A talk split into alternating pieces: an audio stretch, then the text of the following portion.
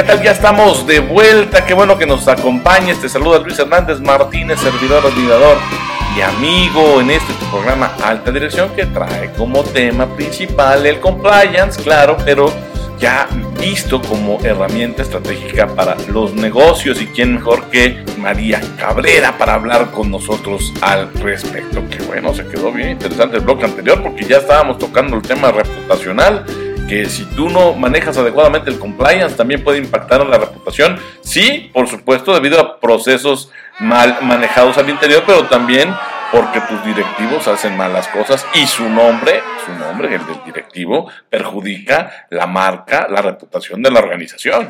Recuerda incluso también casos hasta de violencia familiar en donde la empresa dice, espérame, tampoco tú como ejecutivo, ese es el ejemplo que nos gustaría dar como una organización.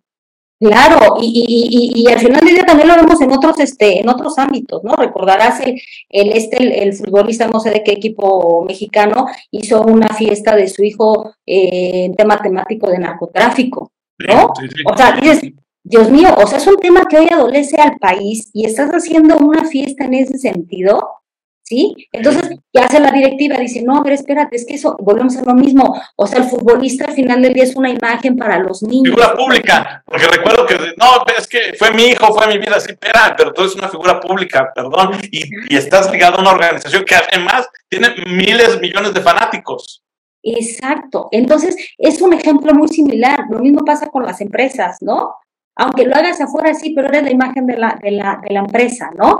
Entonces, eh, pues es un hecho, ¿no? Que las empresas hoy cada día tienen más requerimientos de sus partes este, interesadas, de sus stakeholders, pues para ser más íntegras, ¿no?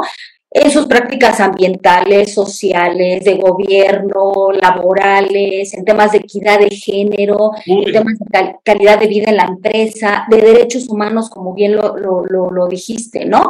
Ahora sí que en la medida en que seamos capaces de, de, de, generar ese impacto positivo como empresa, o sea, en nuestra, en nuestra actividad en el progreso económico, tecnológico, social, etcétera, pues vamos a construir esa confianza y vamos a garantizar la sostenibilidad de, de la empresa lo que te decía, el tema de la confianza es muy importante. ¿Sí? Oye, María, y aquí lo estoy ligando también con el tema de ética. Tú dime, contéstame. Hay gente directivo que nos está viendo ahorita, empresarios, pero también muchos estudiantes.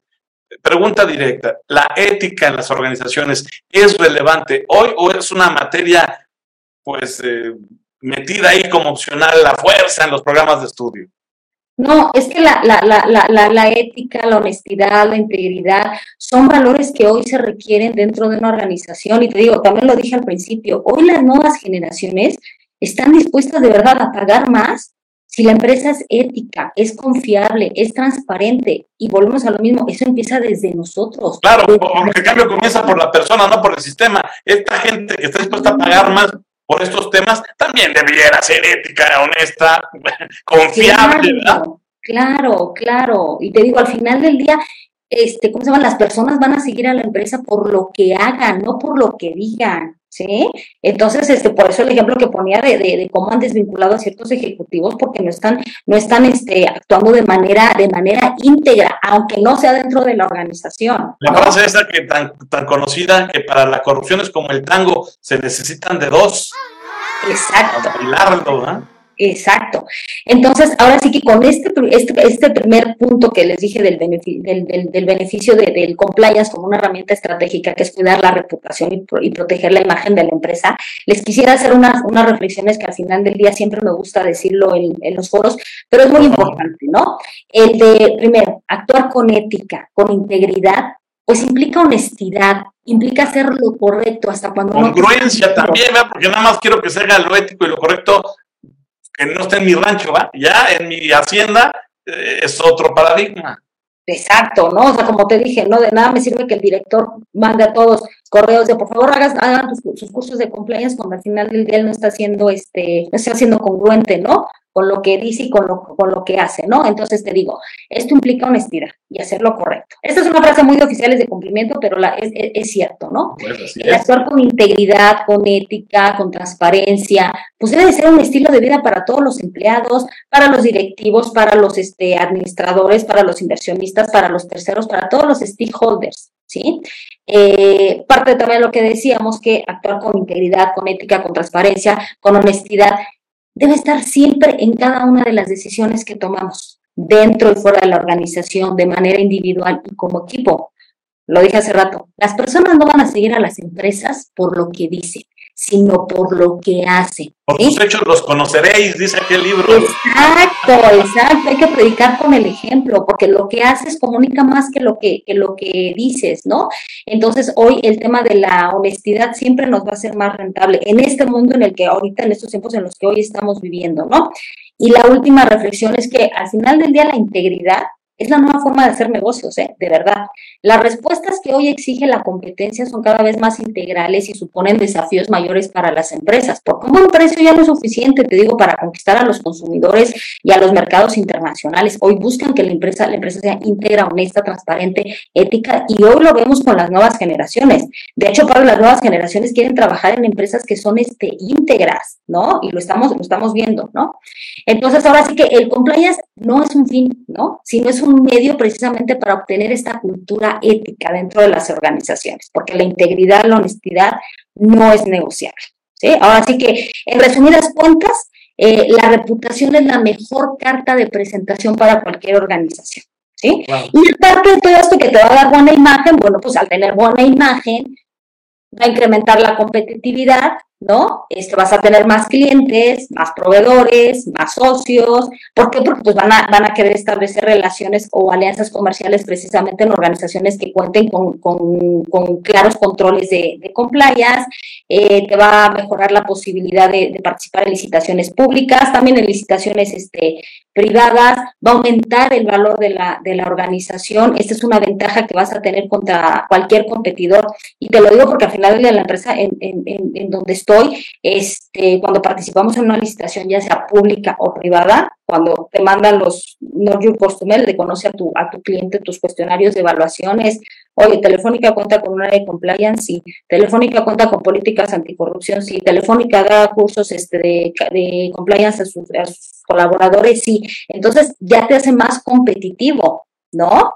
Entonces digo, esto es muy importante. Y también de afuera hacia adentro cuando la, la, empresa quiere trabajar con ciertos proveedores, es también los, los, este, les hacemos una, una due diligence precisamente para verificar que no se encuentren en temas de corrupción, de fraude, de lavado de, de, de dinero. Ahora estas, las famosas listas del 69, 69 en B, ¿no? Porque también nosotros queremos trabajar con personas que son honestas e íntegras. Las listas del 69B, para los que nos escuchan, tú corrígeme, es lo que tiene que ver con el aspecto fiscal y etcétera. Exacto, las famosas factureras, ¿no? Exacto. Entonces, exacto, ¿no? Entonces, también digo, también hacia afuera hacemos ese tipo de, de, de, de due diligence, ¿no? Porque queremos trabajar con gente responsable, con gente honesta y con gente, con gente íntegra, ¿no?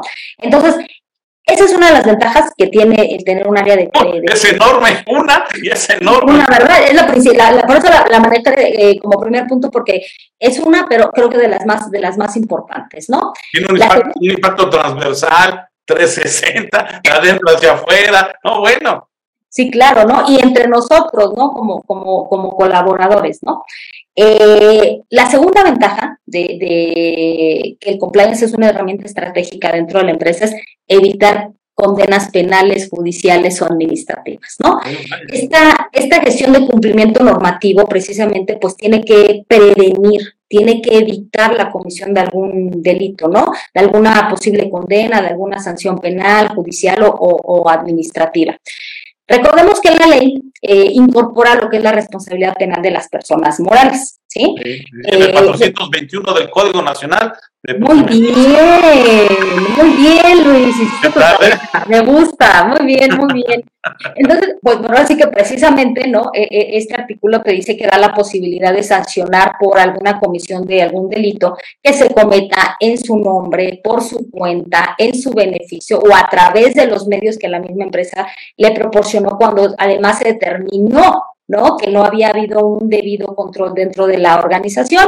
Y esa palabrita del debido control, ¿cómo les afecta y les pega? Porque ah, en términos de management, que es nuestra especialidad, alta dirección, a, ver, áyale, pues puede caber todo, ¿no?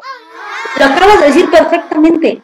es un tema muy subjetivo, ¿no? Yo también lo, he dicho de repente ahí, eh, eh, eh, pregunto cuando hay, hay gente experta en, el tema, en el tema penal, y les digo, es que Hoy no hay un concepto como tal de qué es el debido control. Yo pude haber establecido dentro de mi organización un debido control. Pongamos el ejemplo, ¿no? Los ejecutivos que traen automóviles hice firmar la carta responsiva de que no pueden traer el auto fuera de las de los del horario de la, jornada la jornada laboral. Este, que tienen que haber leído las políticas sobre la política de uso de, de automóvil, este, que tiene su licencia vigente, no sé, o sea, situaciones que al final del día yo considero que son un debido control. Pero el día que pasa algo, ¿no? Ante la autoridad, ante el Ministerio Público, pueden decir, es que ese no fue, ese, no fue el debido control que nosotros. Porque de haber sido, no estaríamos aquí todos reunidos y ya de ahí se va. ¿No? Es que debiste haberlo mandado a curso de manejo, ¿no? Pero pues si ya tenía su licencia, ¿no? Entonces, el tema del debido control es demasiado, demasiado subjetivo, te digo, para mí, y creo que no me van a dejar mentir muchos, este, muchos oficiales de, de cumplimiento, ¿no? Pero ¿por qué se da precisamente todo este tema de la responsabilidad penal de las personas morales? Es algo muy importante, ¿no? Pues surge precisamente de todo este crecimiento económico, de este desarrollo empresarial que genera a nivel mundial. Pues el protagonismo que las empresas tienen hoy en la vida de las personas, ¿verdad? Están los votos tecnológicos este, que, tienen hasta más valor que a veces países completos, ¿no? Sí, claro, ¿no? Porque se modifica, te digo, este, este principio, el que es societas de LinkedIn, no pontes, que implicaba el hecho de que las personas jurídicas pues no podían ser penalmente responsables por sí mismas, ¿no? De los delitos que cometían las personas físicas. O sea, imagínate, ¿no? La persona moral cometiendo, el ente como tal cometiendo un delito. ¿No? O sea, es como uno dice, ¿cómo, no?